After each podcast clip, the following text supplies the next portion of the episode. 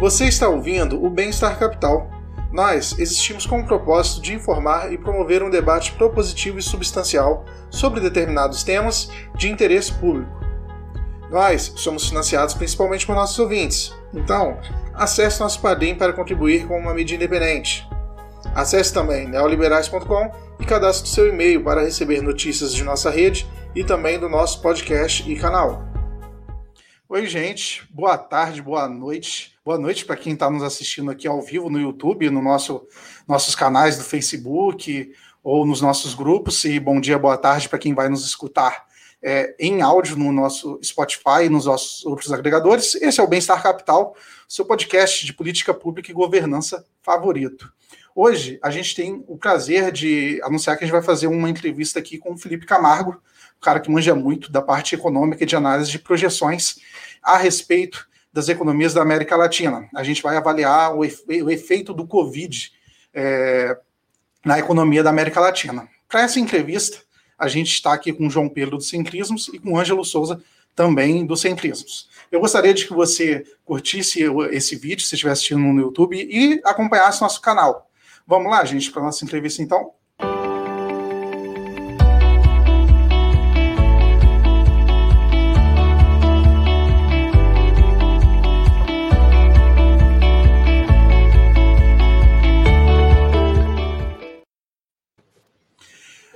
Bom, para começo de conversa, é, eu gostaria de pedir para o Felipe, eu não, não, não, apresentei tão bem o Felipe, porque a gente ter essa oportunidade agora para ele falar um pouquinho da sua trajetória acadêmica, sua trajetória profissional e falar um pouquinho mais de como ele chegou a, a se tornar um consultor sobre de economia na América Latina. E se eu tiver falado alguma coisa errada, por favor, me corrija, Felipe. Fique à vontade. Muito obrigado pela presença aqui. Obrigado a você, Júlio, pelo convite, pelo pessoal aí, João Pedro, Ângelo, pela entrevista, pela oportunidade. É, minha, minha carreira é mais profissional do que acadêmica. Apesar de eu ter feito mestrado, eu, na verdade, nunca me me.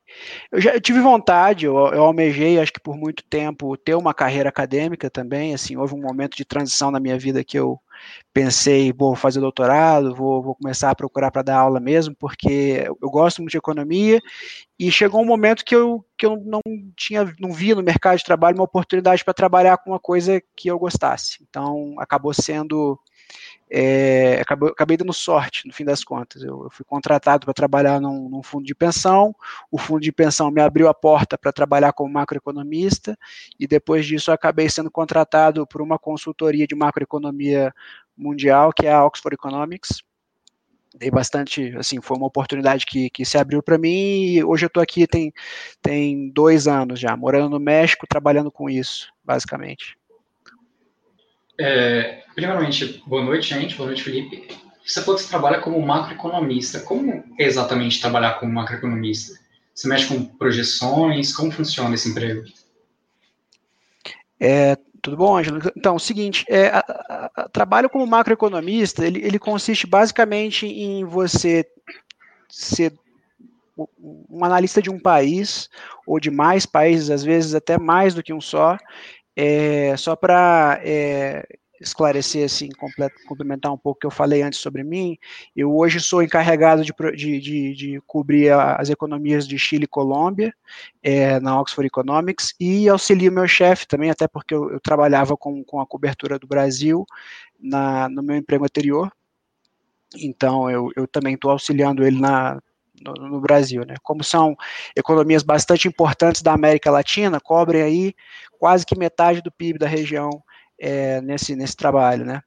E o trabalho do macroeconomista, para te responder agora mais especificamente, é um trabalho de análise de dados. Você é, vai todo dia é, ver, as, ver, quais são as divulgações é, da semana, de, de ou, ou, então do, do, próprio dia mesmo, de dados macroeconômicos que são bastante relevantes. Por exemplo, é, assim, os mais conhecidos, né, que todo mundo vê falar no jornal é, é, basicamente PIB, inflação, taxas de juros, né, o que a gente faz como macroeconomista é tentar é, acompanhar todas as séries que são subjacentes a essas, né, que são subjacentes às decisões de taxas de juros pelos bancos centrais, subjacentes às projeções de PIB, que são as, as produções industriais, as séries de, de vendas no varejo, a, as divulgações de dados de, de emprego, de mercado de trabalho. É, então, tudo isso está tá, tá, tá dentro do escopo de um macroeconomista, né? trabalhar olhando esses dados, fazendo julgamentos ou construindo modelos para sintetizar toda essa quantidade de dados que a gente está sempre monitorando em um número, e esse número vira insumo, vira uma informação para quem toma decisão com base nisso. É, a minha pergunta, é, só para adicionar, seria exatamente nisso. Uma pessoa que é, está nos assistindo aqui, às vezes não é da área, é qual a importância do seu trabalho? Tipo, a partir do momento que você fez essas análises, essas projeções, como que essas análises e essas projeções vão influir na vida do nosso ouvinte? Que tomada de decisão pode ser feita a partir dessas análises que influenciariam a vida dele? Por exemplo, ah, a partir dessa projeção eu vou ter mais investidor aqui, eu vou ter menos investidor aqui, ou as pessoas podem resolver fazer uma política pública diferente.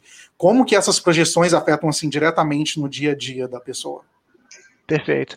Começando pelo lado mais direto, assim, mais simples, né? É, o, principal consumidor de informação daquilo que um macroeconomista produz, que uma consultoria de macroeconomia vende, são as, os grandes bancos, as instituições financeiras, é, principalmente que trabalham com investimento, porque são instituições que lidam com tomadas de decisões muito dinâmicas que, que, que são sensíveis a, a, a, essas projeções. Por exemplo, é, taxas de juros. Né? Bancos centrais vão tomar decisões sobre se a inflação está muito baixa ou muito alta no país que ele, que, que, que, ele, que ele preside, que ele, que ele tem que fazer a gestão da, da macroeconomia dele.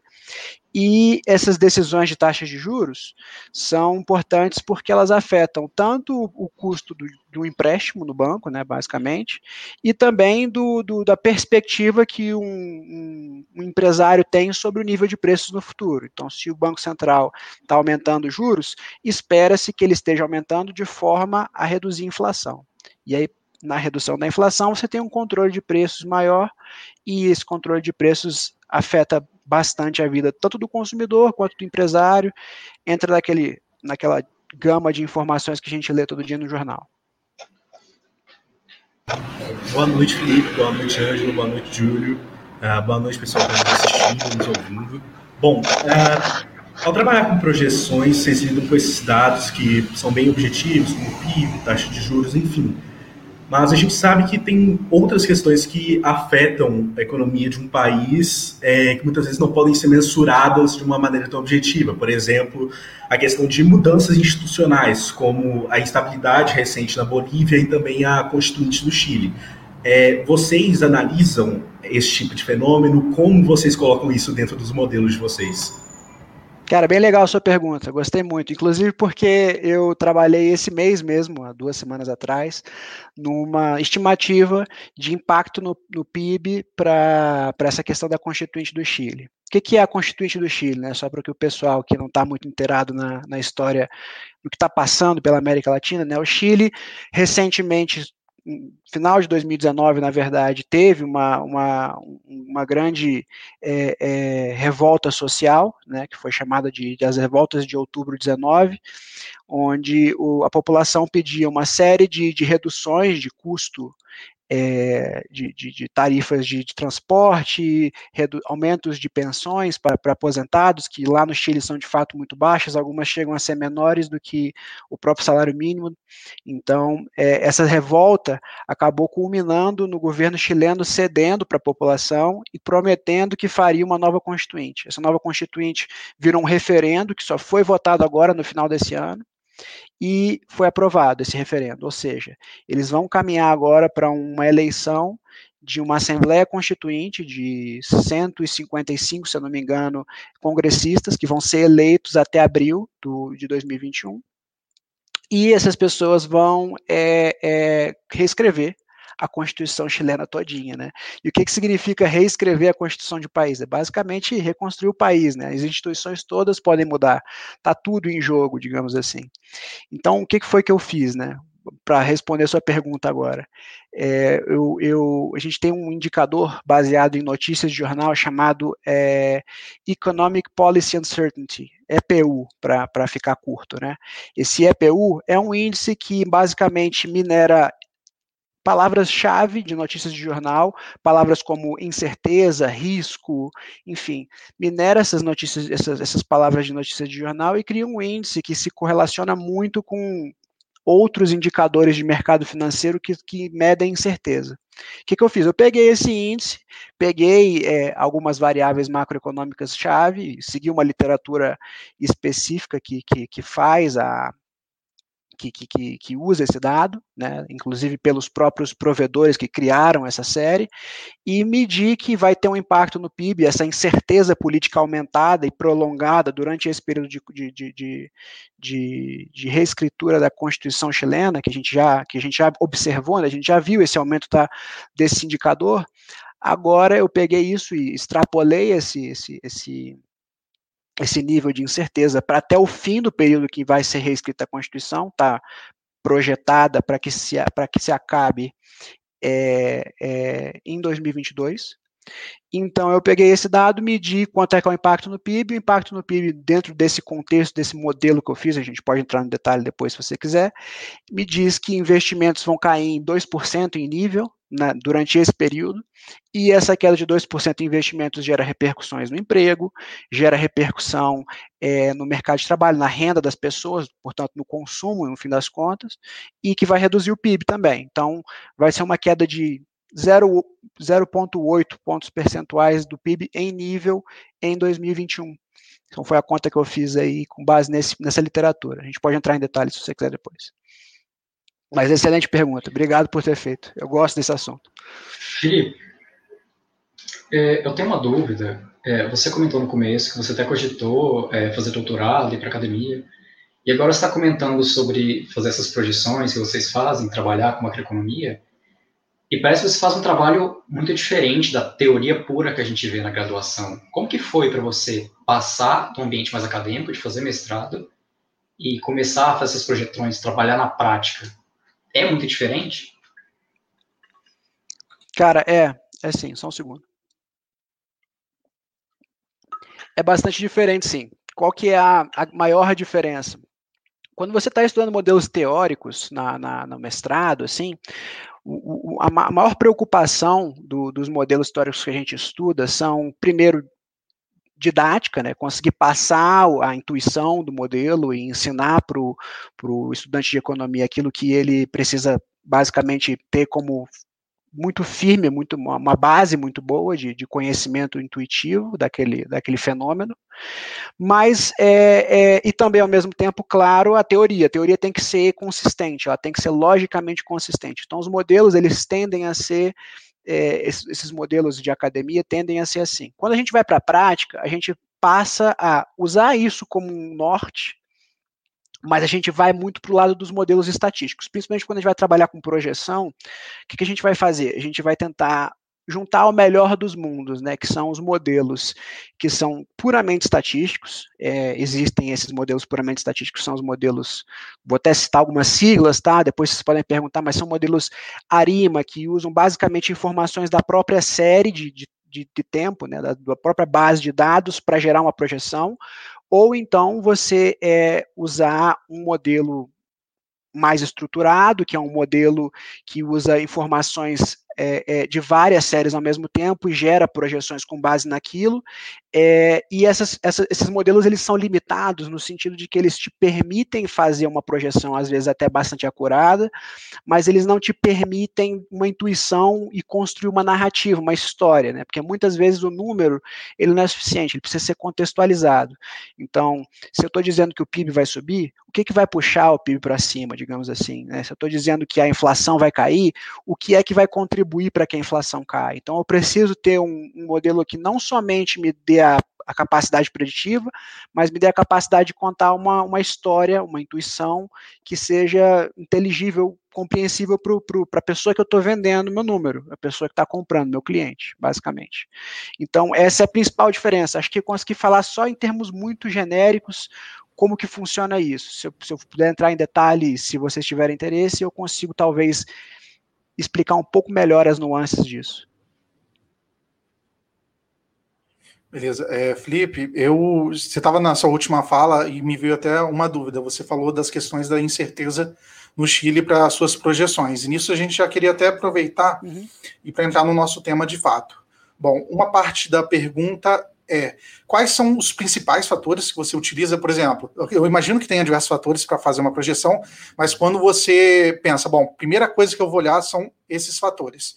E segundo, você estava falando da Constituinte, me veio essa dúvida. Quando você falou de, de meio que precificar ou botar um valor nessa incerteza, é só na incerteza ou existem algum, algumas instituições, alguns modelos padrões que vocês falam, bom, se essa instituição seguir modelo tal, então eu vou fazer uma projeção positiva a respeito de modelo tal.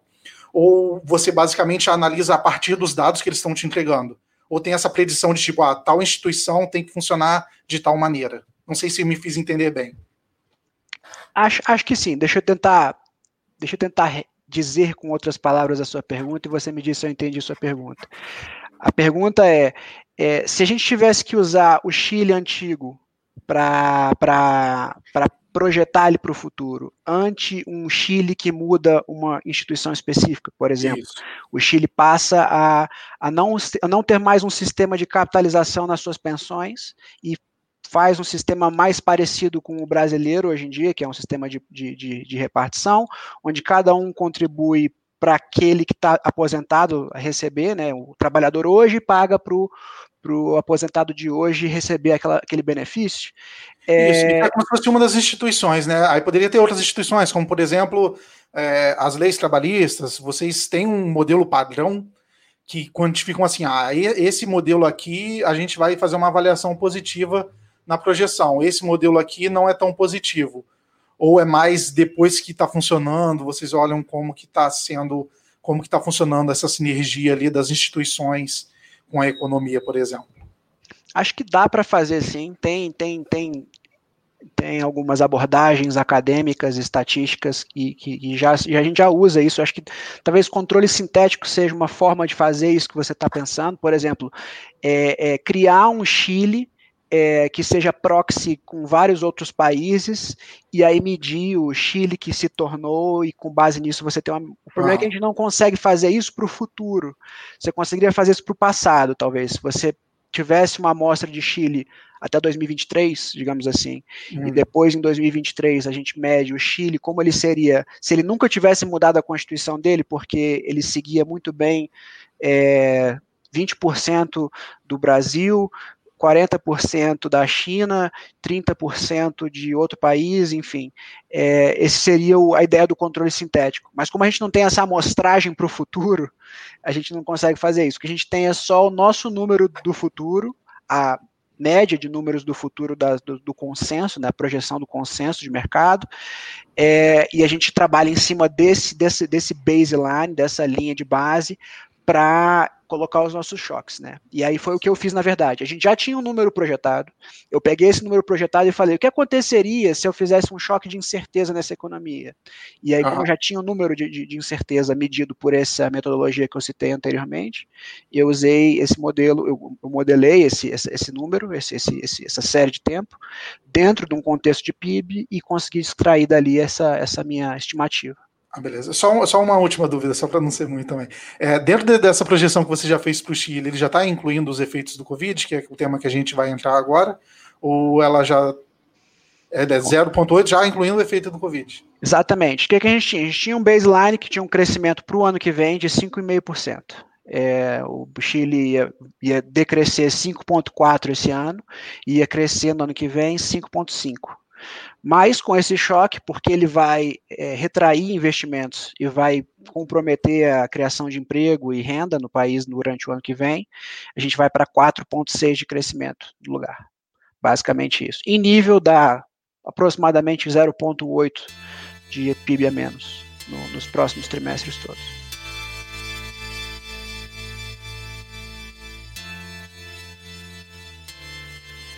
É, Felipe, é, essa questão do, do Covid que o, que o Júlio citou agora, é, sabe me dizer, então, quais países foram mais afetados, como isso como isso tem impactado é, projeções antes do, da Covid e agora com a Covid.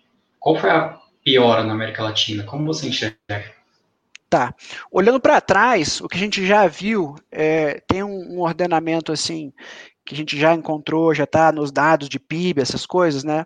Basicamente, os países mais afetados, só para listar, né? Primeiro, depois a gente explica por quê, né? Mas como é que a gente faz, principalmente? Né? A gente olha a América Latina, a América Latina tem muitos países. A gente pega os principais países que são mais abundantes em dado e esses mais abundantes em dado que são bastante importantes são seis, tá? São basicamente Brasil, México, é, Argentina, Colômbia, Chile e Peru. Tá? São esses seis países que a gente olha com mais carinho. A gente tem pelo menos um analista dedicado a olhar com bastante atenção todos os meses é, aquele país, fazer uma atualização da projeção e, e, e com, com, bastante cuidado é, atualizar ali aquele número e aquele, aquele, com base nos dados que saíram. Tá? É, com base nesses países, tá? E aí a gente consegue até extrapolar para uns menores também depois, se vocês quiserem. A gente vê que o Peru contraiu muito mais, é, depois dele veio a Argentina, tá? México veio logo em seguida. É, e o Brasil, tá? Brasil e Chile foram leve, Brasil, Chile e Colômbia foram os países que sofreram aí. Brasil foi o menor, Chile foi o segundo menor e Colômbia foi o terceiro menor. Basicamente isso, tá? Com base nos dados é, da contração do segundo e primeiro trimestres do, do ano de 2020, que a gente conseguiu já. Já me permite fazer uma pergunta em cima disso? Você falou que o Peru estava né, entre os primeiros. Isso já tem alguma influência com a crise política que eles estão tendo, essa instabilidade grande que eu, eu pelo menos vi notícia recente que tá, tá, quebrando o pau ali no Peru, então o negócio está bem complicado. Tem influência disso, ou talvez o descontrole do Covid acabou ocasionando a crise política? Como que você enxerga o problema lá no Peru, especificamente? Cara, então, é, é, só só para disclaimer, tá? Eu, eu sou muito mais dedicado a Chile, Colômbia e Brasil. Eu, claro que eu acompanho o que meu, minha equipe, o pessoal da equipe que eu trabalho é, é, produz a respeito disso. Então, no Chile, no Peru, desculpa, o que aconteceu foi basicamente que o, o Congresso usou de um artifício é, bastante é, técnico, tá? De chamar, de chamar um pedido de impeachment, de fazer uma votação de impeachment, que foram duas seguidas, inclusive, é, onde o, o, o presidente ele é, ele é considerado moralmente ilegítimo para governar. Basicamente julgado assim pelo presidente da Câmara da, da Câmara de, de lá e com base nisso eles iniciam uma votação de impeachment. E, de forma bastante surpreendente, essa, essa segunda votação, a primeira tinha sido rejeitada, ele não ia para um processo de impeachment, a segunda foi aprovada. Então, é, o, que, o que a gente viu assim no, no Peru, só para te responder já, é, é, é, foi mais uma retaliação de um processo político, uma disputa política que existia entre o Vizcarra, que é o, que é o antigo presidente, que está agora sendo empichado, é, com relação à sua disputa política com os congressistas que eram muito impopulares de acordo com a população, isso gerou um, uma, uma, uma, um distúrbio popular muito grande, né? Então o Chile está de fato vivendo uma, uma crise política é, é, bastante grave em virtude dessa disputa que é basicamente unilateral entre Congresso e presidente, não tem muito a ver com apoio popular ou não. O, o povo até apoiava o Vizcarra, até queria que ele se mantivesse lá, não, não tinha nada contra ele. Foi a saída dele que gerou uma impopularidade e, e por isso eu acho que tem pouco a ver com, a, com o que veio acontecer com o Peru em termos de, de, de política de, de combate à pandemia. Eu acho que não teve muita relação aí não. É, fazendo uma pergunta na linha que o Júlio falou, é, quais são os fatores-chave que vão diferenciar, por exemplo, a tendência da maioria dos países com o coronavírus é decrescer, é, em, o PIB contrair, enfim. Mas quais são os fatores-chave que vão diferenciar, por exemplo, um PIB é, de, decrescer 10, 15% para um decrescimento mais leve? Bom, é, acho que tem alguns fatores. É, essa é uma excelente pergunta, né? Mas ela, é, ela, exige uma resposta um pouco longa, tá? Ela é bem objetiva, porém é, um pouquinho cruel com quem está respondendo, mas vamos lá, devagarzinho. É, acho que tem dois campos principais aí que a gente pode trabalhar para justificar por que, que, por que, que o Peru contraiu mais que Brasil, enfim. Tá? É, o, o primeiro lado, o lado mais simples, tá? Como é que a gente olhou inicialmente para essa, essa crise de coronavírus desde o começo e como isso se concretizou, acabou se concretizando? É, a, as economias elas têm exposições diferentes a cada um dos setores, tá? É, alguns PIBs são 10% turismo, é, 15% bares e restaurantes, é, 5% hotéis. É, então existem esses serviços que são muito mais suscetíveis à contração é, por causa de uma restrição de mobilidade, uma quarentena, que outros. Tá? Alguns países, alguns setores são mais suscetíveis e países são mais suscetíveis porque têm mais participação desses setores no seu, no seu produto interno bruto é, é, é e por causa disso são mais suscetíveis também.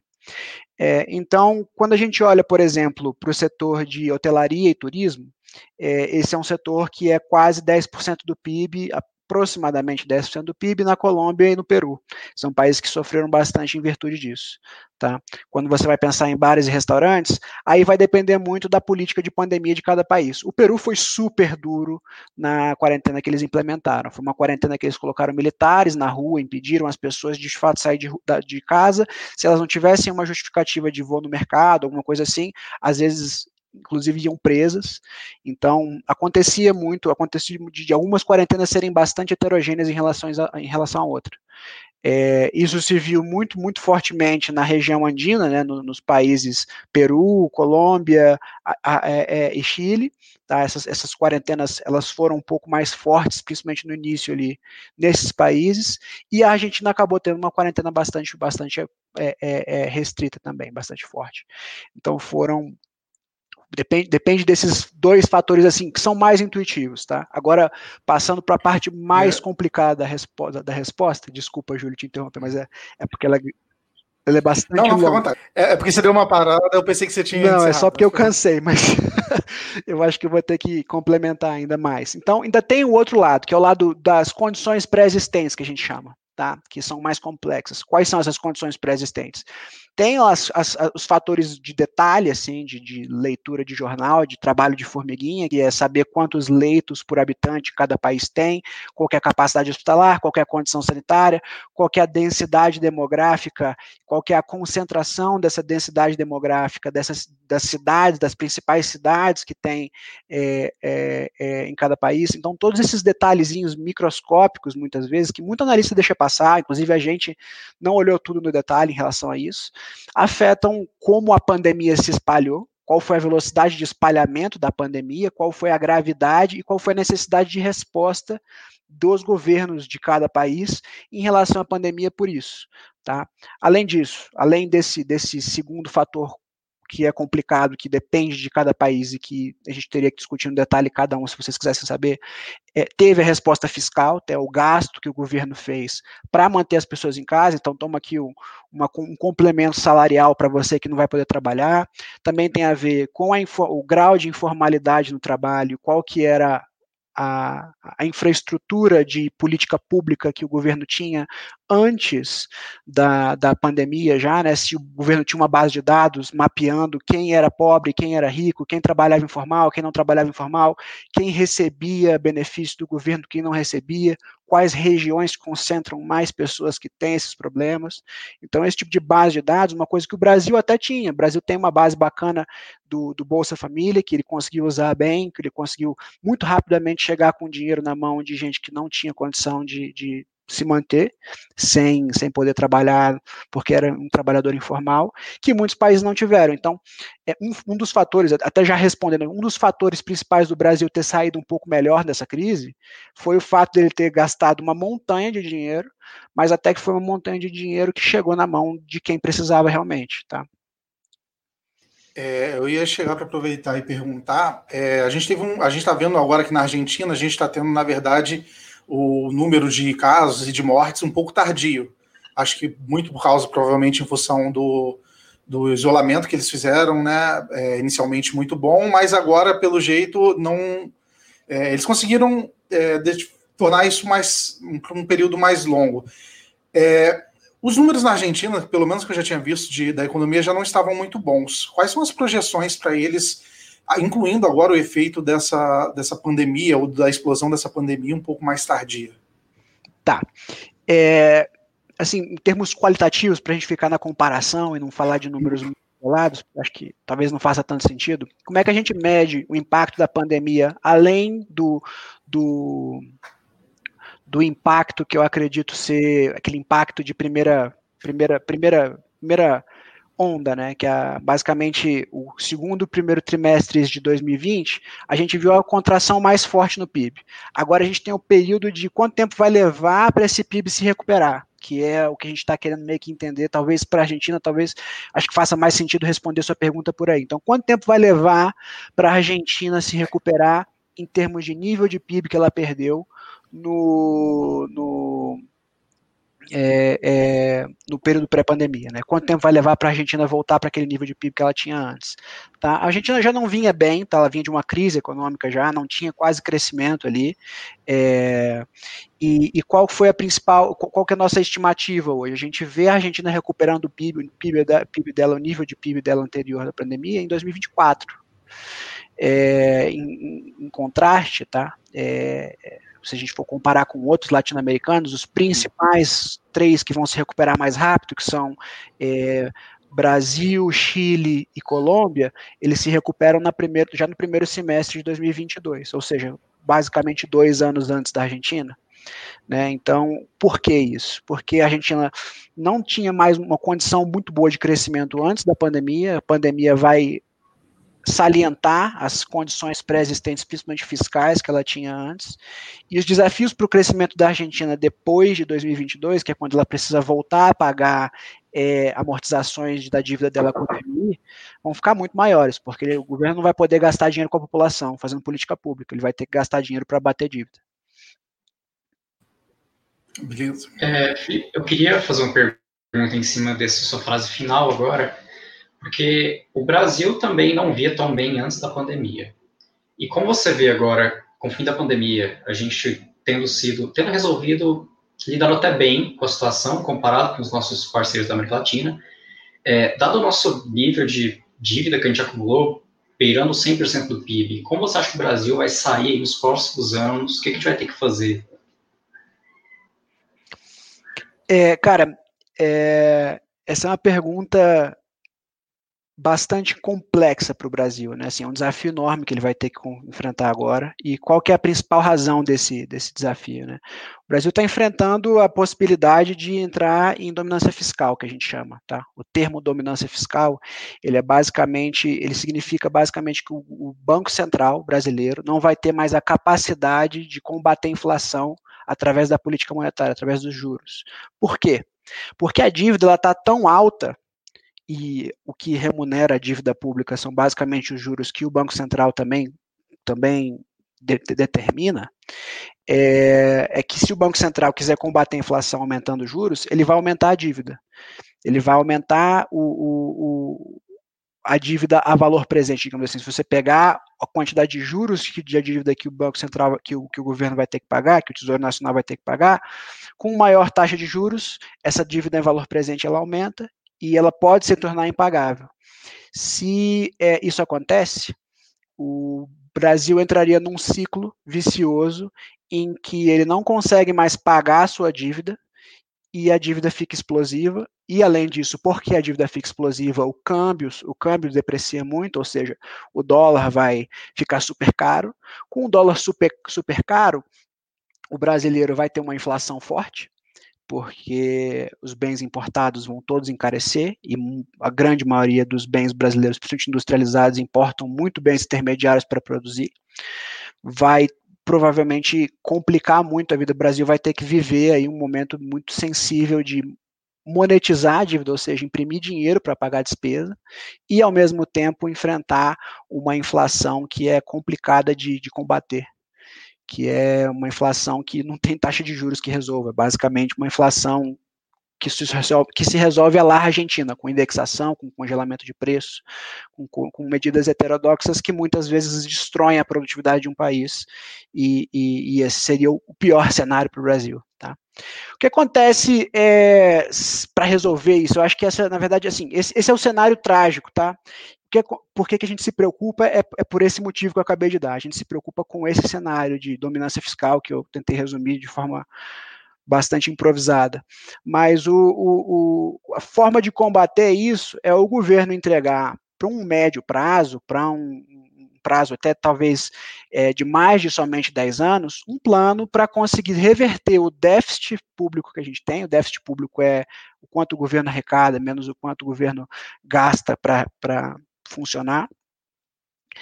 É uma, uma, uma, um plano que mude a trajetória, que reverta esse déficit, esse, esse, esse, esse excesso de gastos que o governo tem em relação às suas receitas, para que ele entre num patamar de economia, de começar a economizar dinheiro, e só assim ele conseguir abater uma parte dessa dívida, ou reduzir a velocidade que essa dívida cresce ao menos. Tá?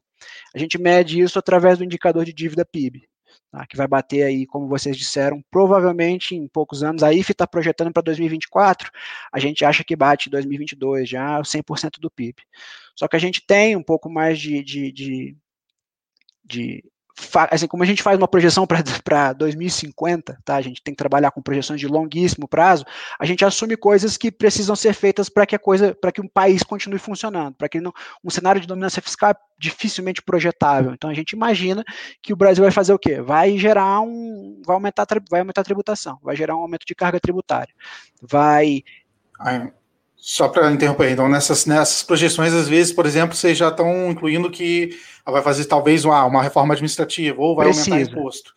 Vocês estão trabalhando com um possível superávit primário. Precisa, exatamente. O que acontece? A gente, a, gente não, a gente não vê como suficiente a trajetória de superávit primário que o Tesouro Nacional, que o, o, a IFE projeta, entrega para o público, né, e as outras as demais casas também entregam, e a gente faz um julgamento ali. Ó, imagino que por aqui, por, por em volta de 2025, 2023, vai ter que ter um aumento de carga tributária, de, sei lá, dois pontos do PIB, que seja, para que a dívida pelo menos estabilize e passe a cair. E aí, com essa dívida caindo, a gente diminui a probabilidade de entrar numa situação de dominância fiscal, que foi esse cenário que eu acabei de falar. É, só uma pergunta. Antes, antes de você encerrar a resposta a essa pergunta, o que é um superávit primário? Qual é a importância disso? Que é um tá. termo que a gente muitas vezes ouve, mas não sabe exatamente o que significa. Perfeito. O superávit primário, como eu disse, esse, essa, essa diferença, tá? A gente, resultado, vamos falar de resultado primário. Resultado primário é basicamente a diferença entre o quanto o governo arrecada menos o quanto o governo gasta, excetuando as despesas de, de dívida, tá? Que são as taxas, geralmente são os juros da dívida, tá? Que o, o Banco Central está sempre, desculpa, o Tesouro Nacional está sempre remunerando é, é, é o, o, investidor que compra dívida do governo para simplesmente poupar e receber esse dinheiro no futuro. É, como, é que, como é que funciona? Né? A gente chama de déficit o resultado primário quando ele está negativo e chama de superávit quando o resultado primário é positivo. Por que, que ele é importante? Porque um governo que consegue manter as suas contas públicas equilibradas, ele guarda dinheiro para quando ele tem uma situação de crise que nem a que a gente está vivendo agora, é, ele poder usar esse montante que ele, que ele, que ele conseguiu guardar para responder a essas crises e poder auxiliar a população a, a, a, não viver uma crise muito prolongada. Então, que nem a gente fez agora com os Corona Vouchers. A gente tinha um, um a gente poderia ter economizado um dinheiro e ter gasto esse, esse, esse, essa economia com os Corona Vouchers que a gente fez e, e, pôde, e usou para salvar a população. Como o Brasil não tinha economias, tinha muita dívida, na verdade, a gente fez mais dívida ainda. Qual que é a contrapartida disso? A contrapartida disso é que uma dívida muito alta, a gente fica com uma maior probabilidade de entrar nesse cenário de ciclo vicioso que eu mencionei anteriormente, que é um cenário que um aumento da taxa de juros para combater a inflação gera, na verdade, aumento da inflação através do câmbio, que se deprecia muito.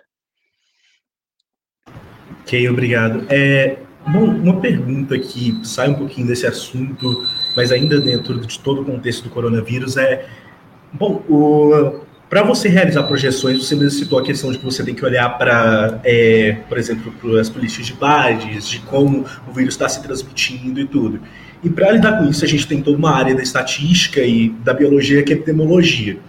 o quanto você, como macroeconomista, teve que interagir com modelos epidemiológicos, o quanto você teve que, por exemplo, estudar esses modelos que são, apesar de ainda estarem dentro da estatística, são uma área de estudo essencialmente diferente da economia, o quanto você teve que se adaptar, o quanto foi é, diferente no seu trabalho como macroeconomista para realizar as projeções levando em conta o coronavírus? Legal, cara, eu, eu como entusiasta, assim, pessoalmente, eu, eu, eu dei uma estudada é, no, nos modelos que a gente chama, são modelos CIR, né, modelo suscetível, infectado e removido, basicamente, né. Esses são modelos super clássicos, benchmark de, de, de, quem estuda epidemiologia, né? Estudo de livro-texto, nada demais. O é, que, que eu fiz? Eu, eu abri um modelinho desse e comecei a modelar para diversos países por conta própria. Isso acabou se tornando uma publicação minha na, na, na, Oxford Economics mais tarde, foi uma publicação que, que eu gostei bastante de ter feito, e, e, mas foi assim, foi por conta própria, não, não era algo que ninguém me demandou, mas que me auxiliou bastante a entender a, a dinâmica da, da, crise do coronavírus, né, porque o que, que esses modelos te dão de, de intuição? Uma coisa que a gente sabe que está acontecendo agora. Quanto mais restritivo precisa ser a quarentena para impedir uma, uma, determinada inclinação da curva de infecções, mais tempo você precisa manter essa, essa, esse grau muito agudo de, de, de, de quarentena, né, de quarentena bastante restrita, para que você possa se manter de fato abaixo desse nível mínimo de capacidade hospitalar que você tem. Né? Não sei se vocês conseguem visualizar aquele gráficozinho que tem uma linha reta, e embaixo dessa linha reta uma curva de sino.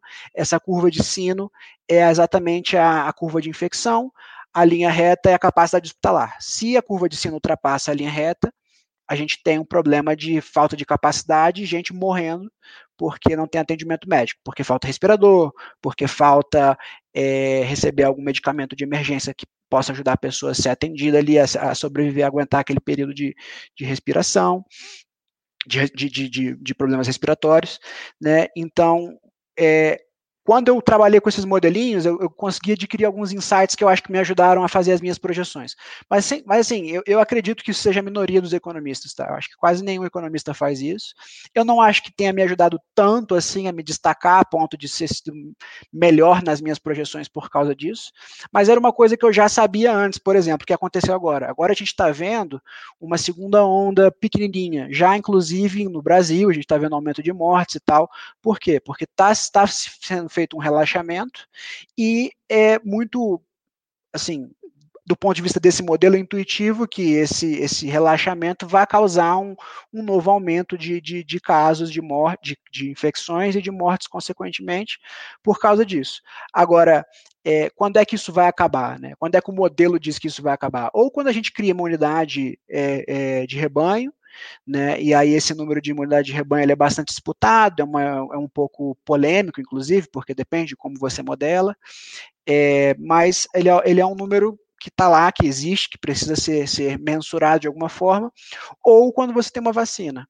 E como a gente está olhando para uma vacina aí é, daqui a três meses, quatro, né, com algum grau de otimismo, mas as notícias estão levando a gente a crer que no iníciozinho de 2021 a gente já vai ter acesso a uma vacina, não sei se é acesso nacionalizável, né, um acesso que o governo do estado vai conseguir bancar para que um estado inteiro tenha essa vacina, né, estou pensando no João Dória aqui com a Coronavac, claro, mas isso, isso seria uma, uma, uma política que tomaria um certo tempo para ser implementada em termos de logística, né, então, é, quando isso acontecer, a gente teria, de fato, o fim da pandemia ali, né, então é mais ou menos esse tipo de insight, esse tipo de, de, de, estudo que eu fiz pessoalmente, que me ajudou a entender um pouquinho a dinâmica da crise, mas que, em último caso, o que eu estou querendo fazer com um modelo CIR, né, com um modelo desses assim, não é prever quantas pessoas vão morrer, porque eu não sou a pessoa mais é, é, é, é indicada para fazer esse tipo de análise, eu não sou epidemiologista, não sou médico, não sou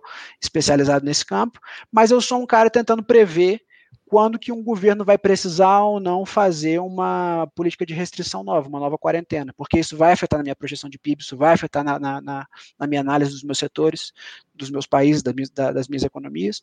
Então eu precisaria ter um norte. Então eu, eu dei esse passinho a mais aí, eu acho, mas por, por, por iniciativa própria, porque eu gosto mesmo.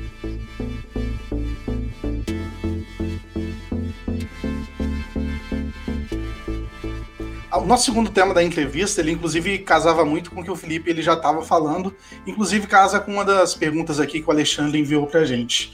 É, que essas projeções, elas já consideram uma segunda onda do Covid nelas, e a pergunta que o, que o Alexandre fez foi, inclusive, se ela já considera algum cenário de imunização ou as possíveis vacinas, é, se tem uma, uma data de uma possível vacina, como que é, essas questões influenciam nas projeções econômicas das economias da América Latina. Tá. É, na Oxford, claro que cada casa acho que trabalha com, de uma forma diferente aí, porque isso é muito novo, tá todo mundo se adaptando, tá? Existe, acho que, uma, existe uma conversa entre parceiros, assim, né, entre colegas de, de profissão sobre como é que eles estão fazendo, mas na Oxford Economics, como a gente decidiu fazer, foi basicamente assim.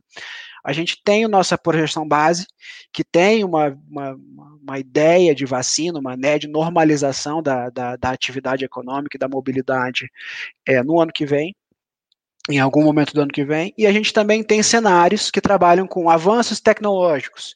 Aí a gente, o que a gente faz? É, basicamente, o nosso, a nossa equipe de cenários, de modelagem do, do, da própria empresa, que é uma equipe separada, faz algumas premissas e, com base nessas premissas, ela dá um, um, boost, uma, uma, um aumento no nosso crescimento econômico daquele período. Tá? Então, a gente tem uma equipe separada que faz isso. Eu tenho um pouco de contato com a parte de modelagem, mas não muito com a parte de criação de cenários. Então, eu não sei exatamente como é que funcionam as premissas que são criadas.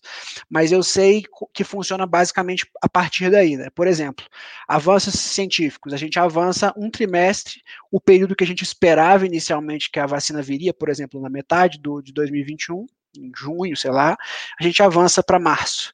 E isso aumenta o nosso crescimento de PIB em, sei lá, 0,5% às vezes é, é, é basicamente assim que a gente que a gente pensa e, e, trabalha a respeito disso. O mesmo vale para cenários de, de, de, segunda onda, por exemplo. Né?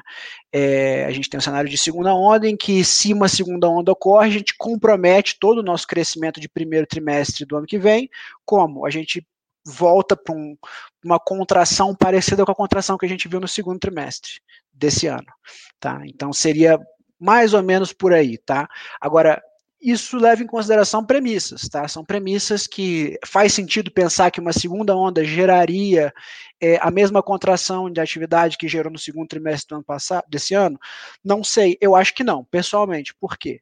Porque é, muitos países já acomodaram uma segunda onda aí e sabem que não vai ter condição de ficar mais tempo pagando é, benefícios para as pessoas não trabalharem, coisas desse tipo. A capacidade de muitos países se esgotou já. Outros países simplesmente não fizeram nada, né? Então, a depender a ver de como é que vai acontecer isso daí, mas é basicamente assim que a gente pensa. Cada economista tem um pouco da sua opinião, a gente tem uma equipe de cenários que faz cenários à parte, e a gente adota ou não esses cenários como cenário base, às vezes, dependendo do quanto, quanto, quanto sentido, fa quanto sentido faz para a gente aí, de, de, de, da probabilidade daquele cenário acontecer. Felipe, é, quando você está fazendo uma projeção, por exemplo, do Chile ou mesmo do Brasil, vocês levam em conta como um parceiro comercial está lidando com essa, com essa pandemia? Vocês observam esses parceiros?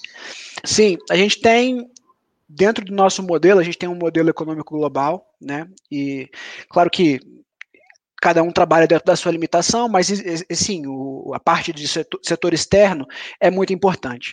No caso do Chile, que nem você mencionou agora, a gente está olhando para qual o principal parceiro comercial? A China. A China é o principal parceiro comercial do Chile, porque basicamente compra quase todo o cobre chileno e é responsável por 25, 27% das exportações chilenas aproximadamente, é bastante coisa.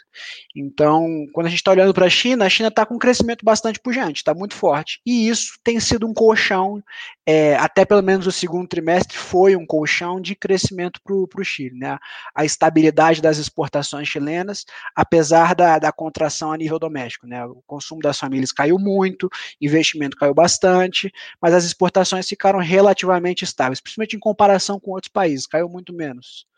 Né? Então, acho que é mais ou menos por aí. A gente olha desse, desse lado. Na Oxford Economics, a gente tem até um pouco mais de estrutura. Por que, que a gente tem? A gente tem um, um modelo global a gente tem a projeção do PIB de quase todos os parceiros comerciais de quase todos os países que a gente tem dentro desse modelo, e a gente consegue ter um índice de demanda, basicamente, demanda por exportações do seu país, que é baseado no crescimento nas importações daquele país que é parceiro comercial. Então a gente faz esse diálogo.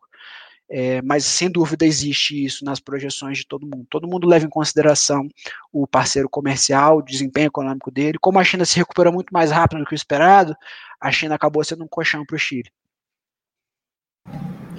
Bom, é, ainda nessa linha de como os países vão se recuperar, qual vai ser a trajetória da recuperação, a gente tem poucos estudos sobre pandemias, né? Uh, um deles é o artigo do Federal Reserve Bank de St. Louis, que faz um comparativo entre a gripe espanhola de 1918 com a Covid-19 de hoje. Uh, como essa falta de dados afetou e ainda afetará as previsões que vocês estão fazendo sobre a pandemia, sobre o desempenho econômico dos países com a pandemia? Pois é, essa, essa pergunta é muito boa. Qual que é a, como é que foi que a gente escolheu trabalhar, tá? No, lá no comecinho de março, a gente tinha uma, uma ideia de que a pandemia seria uma das maiores crises que a gente já viveu no nosso trabalho, na nossa carreira. Foi uma coisa assim, vamos, vamos tentar errar até para baixo, porque se for para errar é para ser conservador, né? E a gente pensava que realmente era, ia ser uma situação bastante complicada. A gente chegou a bater o olho em alguns papers, alguns, alguns estudos assim, é, mas esse estudo do, do, do de, da, da, gripe espanhola de muitos anos atrás, de quase 100 anos atrás, ele não é muito representativo, porque como a gente acabou de falar de comércio exterior, é, o comércio exterior hoje ele é muito diferente, os países são bastante, os parceiros comerciais são outros, os países têm outro tipo de, de participação do consumo, na, na, na do, do, tipo de bem para cada consumo, né, quanto de, de, de turismo vai na, na, cesta de bem representativo do, do consumidor brasileiro, colombiano, chileno, quanto que vai, quanto que ele gasta do ano da renda dele em restaurante bar, essas coisas mudam muito rapidamente com o tempo. Então, o que, que a gente fez? A gente pegou essa, esses dados censitários que existem, né, de, da, no Brasil a gente tem a POF, né, que é a Pesquisa de Orçamento Familiar. Todos esses países fazem um censo de 5 em 5 ou 10 em 10 anos, que é, estuda, pergunta para cada família quanto que eles gastam basicamente do percentual de renda deles em cada tipo de bem.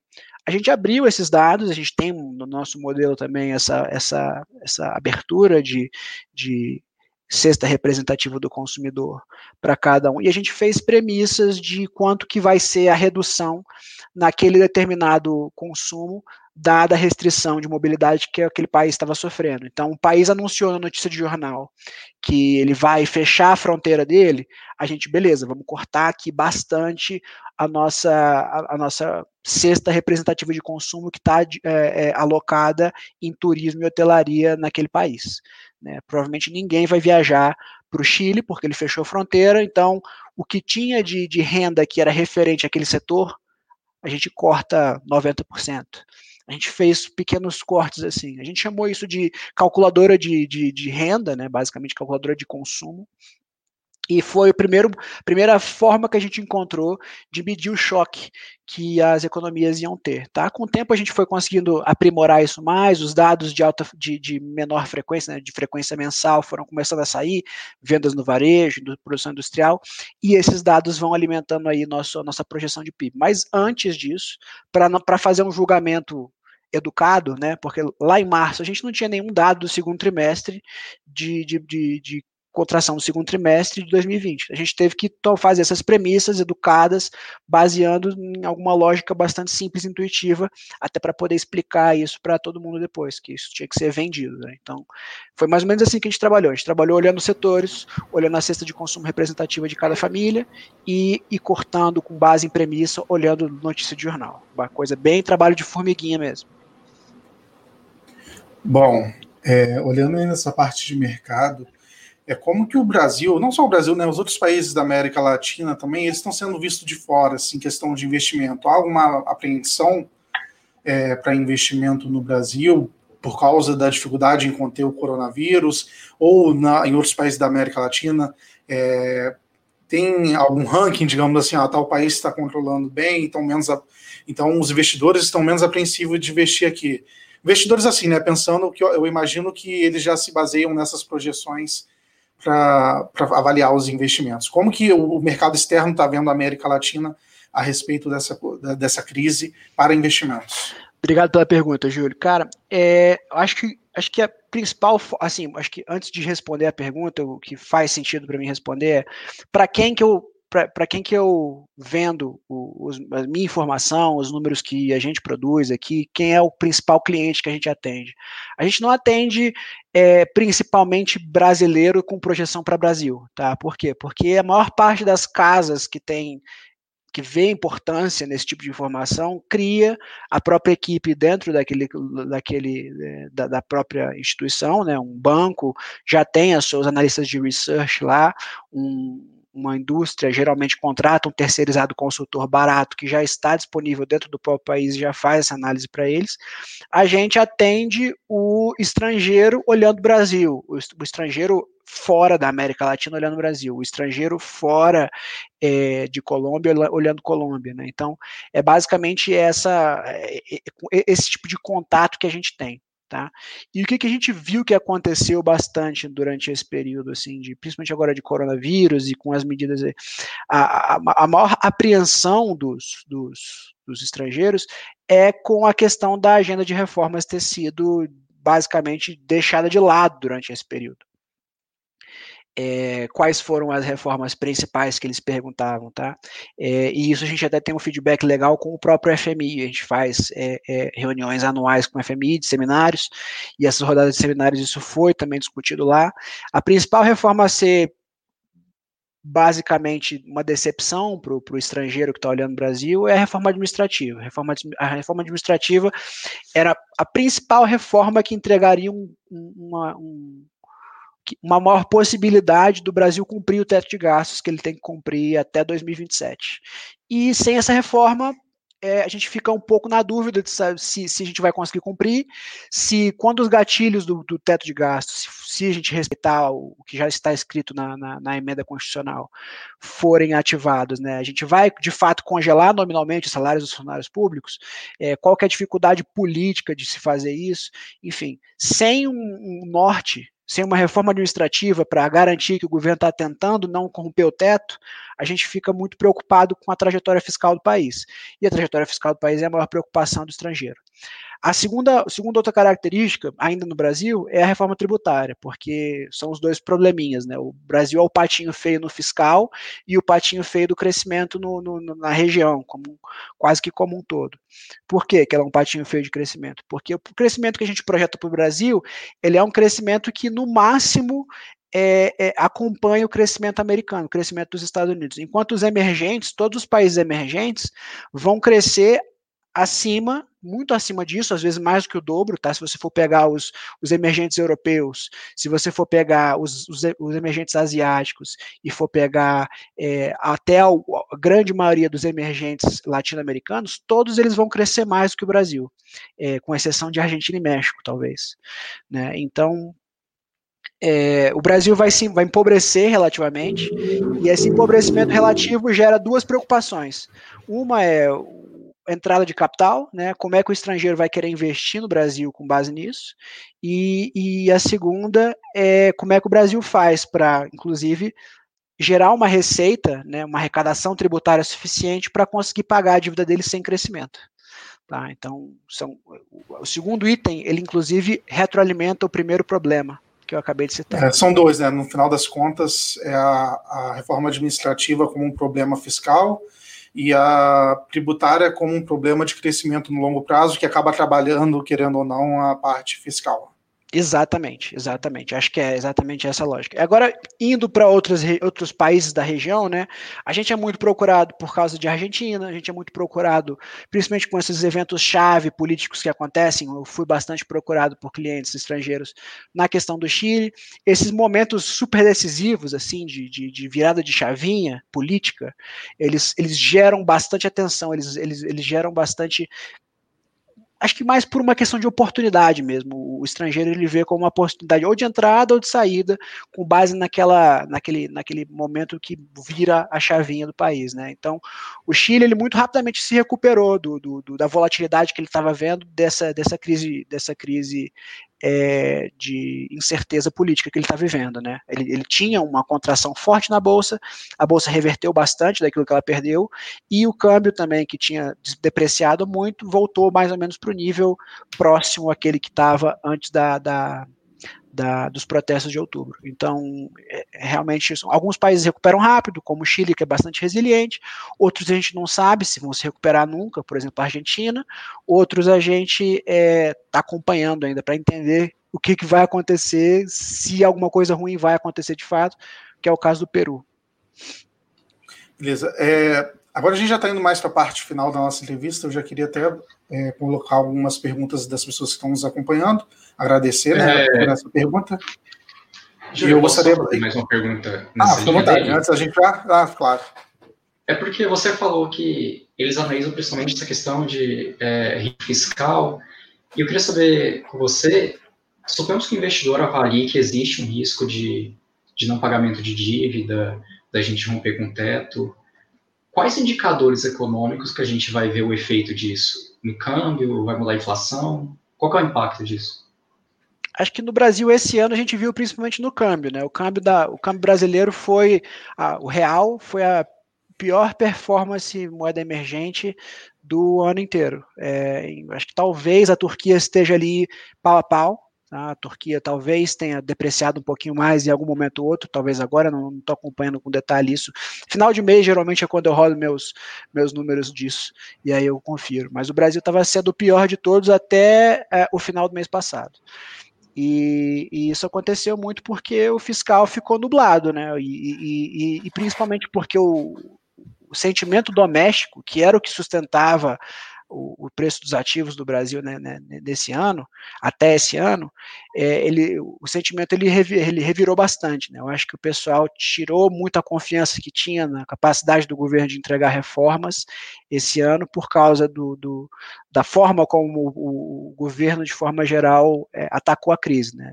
negando a gravidade do vírus, enfim. Houve um custo político muito alto, a gente viu esse custo político sendo é, é, é precificado, inclusive nas eleições agora municipais, né, que o Bolsonaro não conseguiu eleger, eleger quase nenhum é, é, prefeito, mas ao mesmo tempo a gente vê esse esse, esse, esse, risco também, né, no qual, qual no, no, risco país, né, no EMB, no CDS, que são as variáveis financeiras que geralmente a gente usa para avaliar isso. Mas esses não variaram tanto, esses não foram os piores, não. O câmbio geralmente, o câmbio foi o, o, maior o ativo que mais refletiu de fato o, a, a, reversão de sentimento é, de mercado que o Brasil sofreu esse ano.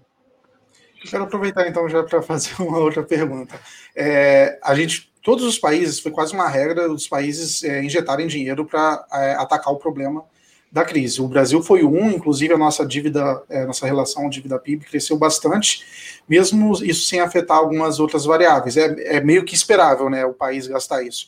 Queria saber, para termos de projeções futuras, o quanto esse acréscimo influi nessas projeções? Ela já é algo esperado, mas ela depende de outros fatores, ou ela influi bastante ter uma relação dívida-PIB alto é, para projeções futuras, para o caso brasileiro, em comparação a outros casos também? Influencia muito, porque é, o, é a variável que as pessoas, quando olham o Brasil, pensam em vale a pena Brasil ou não, Brasil vai crescer ou não, Brasil vai ser, vai, vai dar certo ou não. Elas olham para o nível de dívida, olham para os encargos de, de, de, juros, né? E, e, e veem se o Brasil vai ter condição de realmente reverter a situação que ele já estava com problemas desde 2013, já em 2011 se discutia que era um, uma dificuldade, né, em virtude do aumento de gastos obrigatórios desde, então, desde 2000 e poucos. Então, isso daí é, é, chave, assim, muda muita coisa. E o que que mudou, tá? Só para só para vamos, vamos falar um pouco de número, né? A gente está hoje com uma projeção para o final desse ano de 5,50 para o fechamento do câmbio, que é muito próximo do nível que ele está agora.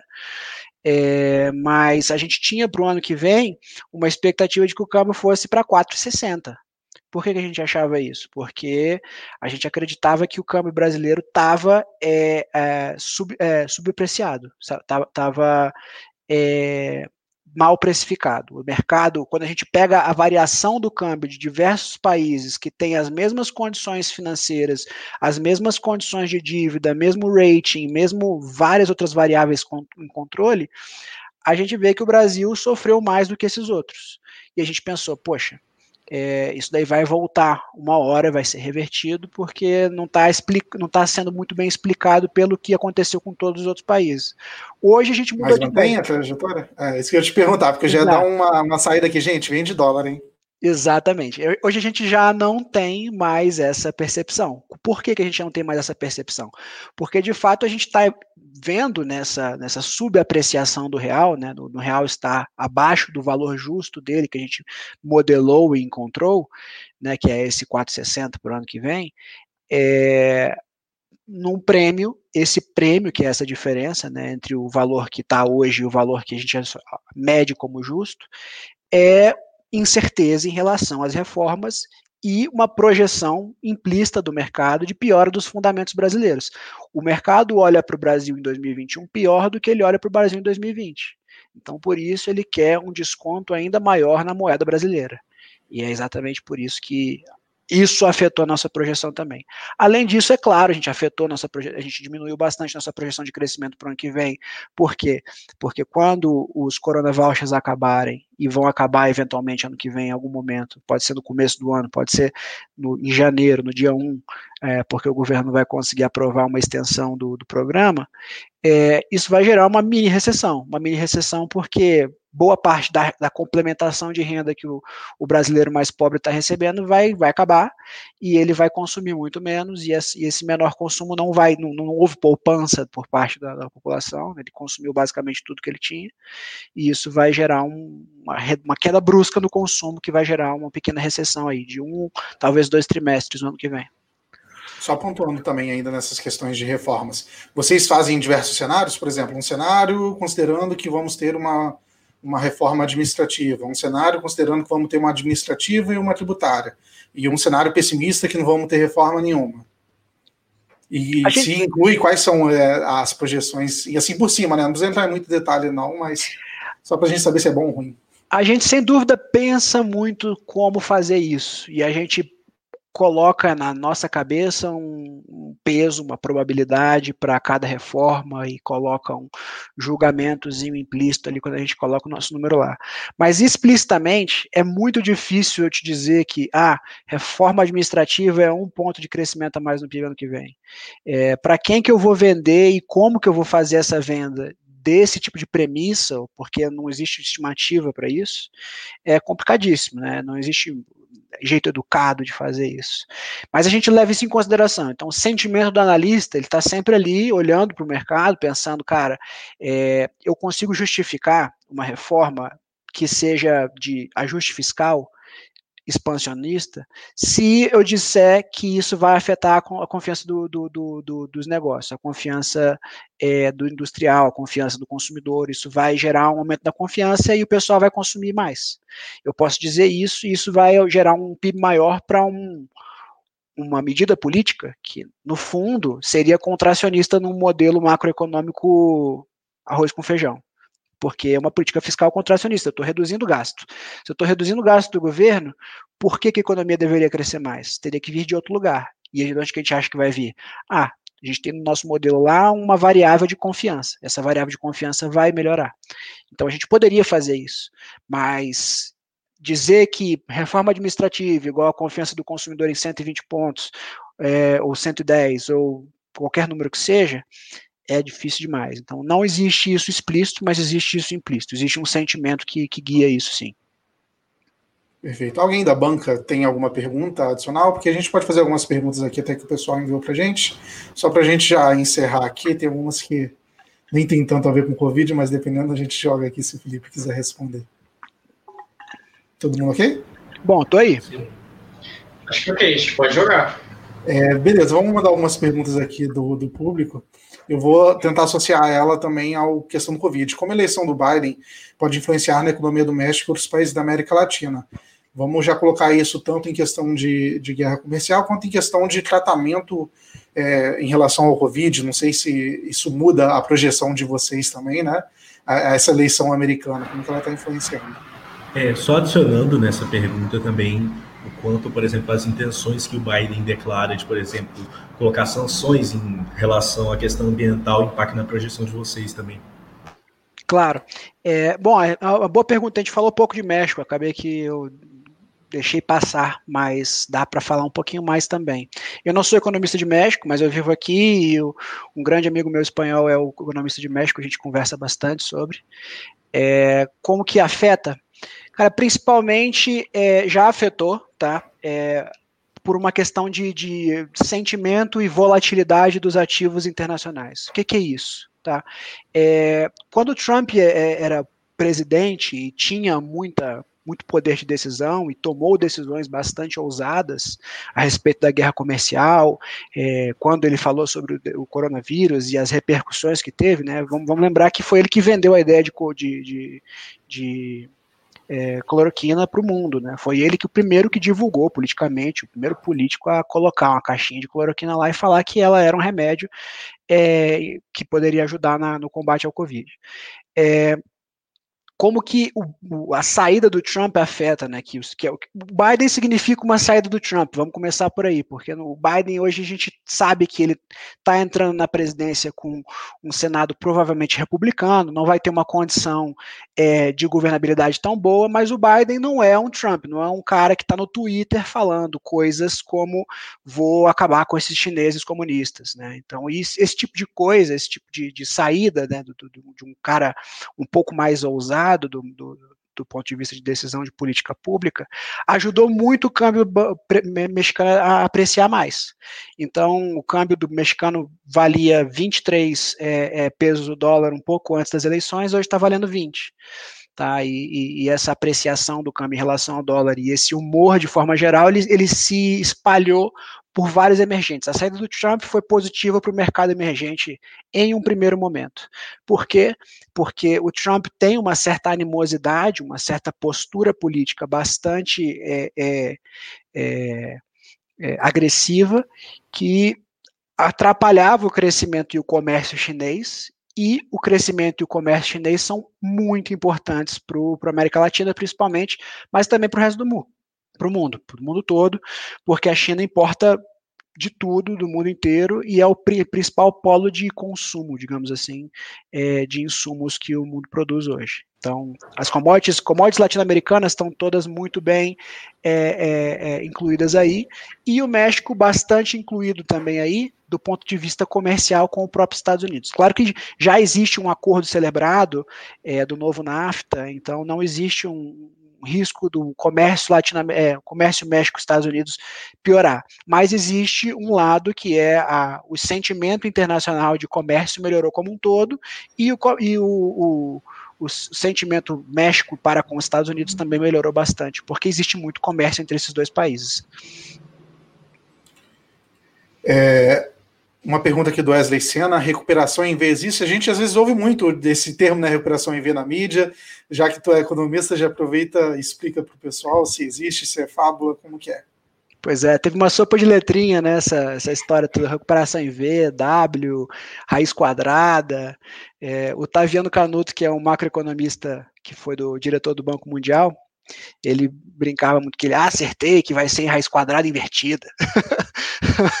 Como é que eu vou julgar o que é uma raiz quadrada invertida, né? Mas enfim, é, o que aconteceu foi, existe uma pequena parte da recuperação do PIB que foi em V, ou seja, os PIBs caíram 9, 10, 15%, no caso do Peru 30%, e recuperaram é, é, 5, 8, é, por cento no, no, no, no, trimestre logo seguinte. No caso do Peru, está projetado para ser uns 15, 17, por aí, em torno desse intervalo. É, não é o tudo que caiu, claro, né, e principalmente quando a gente considera números compostos, né, não seria 30% que ia recuperar uma queda de 30%, teria que ser muito mais que isso, mas é, é uma recuperação inicial em V, uma parte da queda foi recuperada muito rapidamente porque as restrições de mobilidade foram relaxadas. A outra parte vai ser mais lenta E por que vai ser mais lenta? E aí entra a, a, a retinha da raiz quadrada do Otaviano, eu acho aí, que é a parte em que o mercado de trabalho está muito, muito machucado, muita gente foi demitida, o, o, a parte do mercado informal que ficou sem renda deixou de consumir simplesmente, é, e quando esse pessoal for voltando aos poucos para o mercado de trabalho, aí que essa parte do PIB volta a retomar. Então, essa segunda etapa de recuperação, ela vai ser mais lenta por causa disso. Então não é uma recuperação em V, não, é uma recuperação em parte em V, tem um pedacinho ali que faz sentido dizer que é em V, e a outra parte é essa raiz quadrada invertida do Otaviano aí. É, tem uma pergunta aqui, eu não sei se você trabalha especificamente com isso, mas vou fazer caso você não trabalhe, é só falar. É, quais os possíveis cenários e projeções de médio e longo prazo para a taxa de desemprego no Brasil? Nas, nas variáveis macro entra a taxa de desemprego também? Claro, claro, claro que entra. A gente projeta bastante coisa, inclusive no, no, no detalhe é, setorial às vezes. Mas a taxa de desemprego brasileira, cara, a última estimativa que eu fiz pré-pandemia era que a taxa de desemprego natural, a taxa de desemprego de longo prazo, para onde a gente convergiria, era 9%. Tá?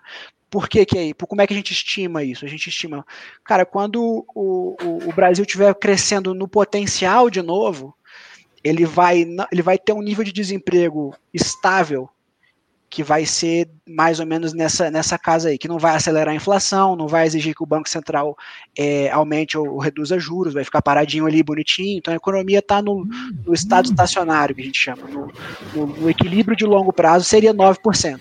Tá? Hoje em dia, isso provavelmente subiu, está acima de 9%. Por quê? Porque uma coisa que acontece quando a gente tem uma crise de mercado de que afeta o mercado de trabalho por um tempo prolongado, e é o que a gente acha que está acontecendo com essa crise do coronavírus, e no Brasil a gente também vê essa crise já de antes, porque desde 2014 até agora a gente não conseguiu recuperar aquele crescimento que a gente tinha perdido é, durante o período da crise de 2014-2016. Né? Então, essa crise prolongada, esse período de, de, PIB abaixo do potencial, que a gente chama, é um período que gera um fenômeno que tem uma, uma palavra esquisita, que é a esterese.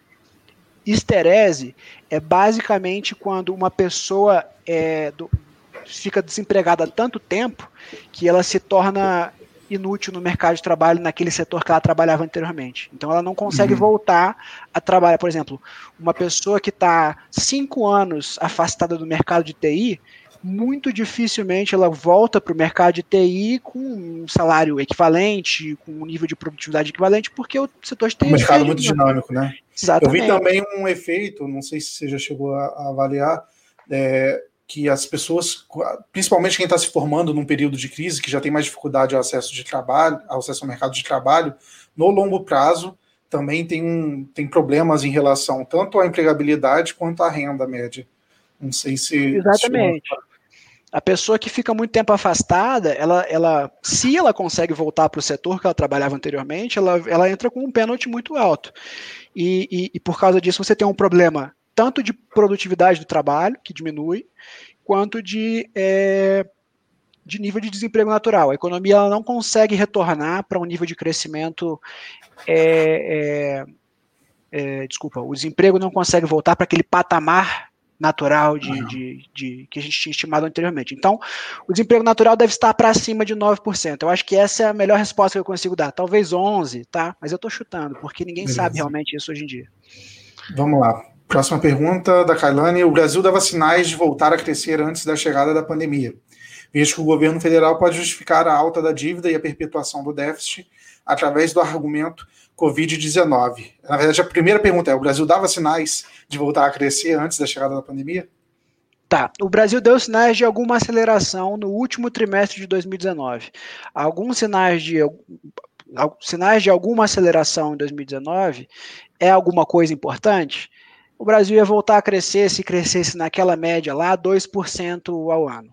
Tá? 2% ao ano é um pouquinho acima do que a gente tem de PIB potencial e é um, um crescimento equivalente a uma recuperação cíclica da economia. Ou seja, não, não é um crescimento exuberante, não é um crescimento para se bater palma, é um crescimento de país, é, inclusive avançado, né? O país avançado está crescendo 2%. Os Estados Unidos cresceu 3%, é, próximo de 3%, desculpa, em 2018, 2019 cresceu é, 2,3%, alguma coisa assim. Então, o Brasil crescer 2 é ruim. Do ponto de vista de referência, a gente tem que olhar para os Estados Unidos e pensar: o Brasil tem que crescer pelo menos mais do que os Estados Unidos para conseguir acompanhar e não perder, não empobrecer em relação ao resto do mundo. É uma última pergunta aqui, já que a gente está chegando na parte final de vez. É a pergunta do Thales Giovanni. Como essa piora nos fundamentos da economia brasileira afetarão o ingresso do Brasil na OCDE, em sua visão? Cara, pode repetir a pergunta, por favor. É, tá, tá. tá aí, é, como essa piora dos fundamentos na economia brasileira afetarão o ingresso no Brasil da OCDE, em sua visão? Não sei se você tem uma opinião muito forte a respeito. É, bom, o, o, ingresso do Brasil na OCDE é uma decisão mais política do que uma decisão de fundamentos, digamos assim. É claro que é, é, a OCDE ela faz diversos tipos de exigências para os países que vão entrar para o grupo, né? Mas você vê países como o México é, dentro da OCDE, você vê países que são bagunçadinhos, vai institucionalmente também, uhum. é, e, e, tão, fazem parte, tá? Então é uma questão muito mais política. É claro que é, é, a, a, a, forma não diplomática desse governo de lidar com algumas coisas pode afetar isso, mas de novo, não é a, o contexto macroeconômico de pandemia que vai determinar isso ou não. Seria bastante positivo se o Brasil entrasse para a OCDE, porque os, os, os, os, etapas que ele tem que percorrer de disponibilização de dados, inclusive macroeconômicos, para a gente poder melhorar nossas projeções, é bastante interessante. A gente gostaria muito que isso acontecesse. Bom, eu acho que a gente já está chegando quase uma hora e meia de live. É, e a gente vai acabar encerrando por aqui mesmo. Eu gostaria de agradecer bastante a você que ficou nos escutando, acompanhando aqui pela live, é, tanto pelo Facebook. Gostaria de agradecer ao João Pedro, ao Ângelo, a nossa bancada aqui, pelas excelentes perguntas, e principalmente ao Felipe por ter disponibilizado o tempo. Eu imagino que tenha sido muito proveitoso, muitos comentários positivos. Eu aprendi bastante aqui né, nesse momento. Enfim, muito obrigado, Felipe, é, pela participação. Se quiser ficar à vontade com as considerações finais, o tempo é seu. É, só te agradecer, Júlio, pela oportunidade, pelo João Pedro, pelo, pelo Ângelo aí, pelas boas perguntas. É, o pessoal, ele é bastante, foi bastante organizado, mandou, mandou um scriptzinho, uma coisa que pudesse estruturar bem as minhas respostas, então eu vim preparado, não, eu não estou dizendo muita coisa improvisada também não, assim, algumas coisas é óbvio que vão na hora, vão no feeling, mas é, foi bom, mas não foi só por minha causa, então agradeço vocês aí pela organização e pelo, continuem com esse trabalho bacana. Enfim, gente, muito obrigado. Nosso último merchan aqui. Acesse o site aqui dos nossos parceiros, o www.neoliberais.com. Eles costumam informar as questões do podcast, eles apoiam o nosso podcast e apoiam também o nosso canal. Essa transmissão aqui multicanal é graças também a uma contribuição deles. Enfim, é isso, gente. Tchau, tchau e até a próxima.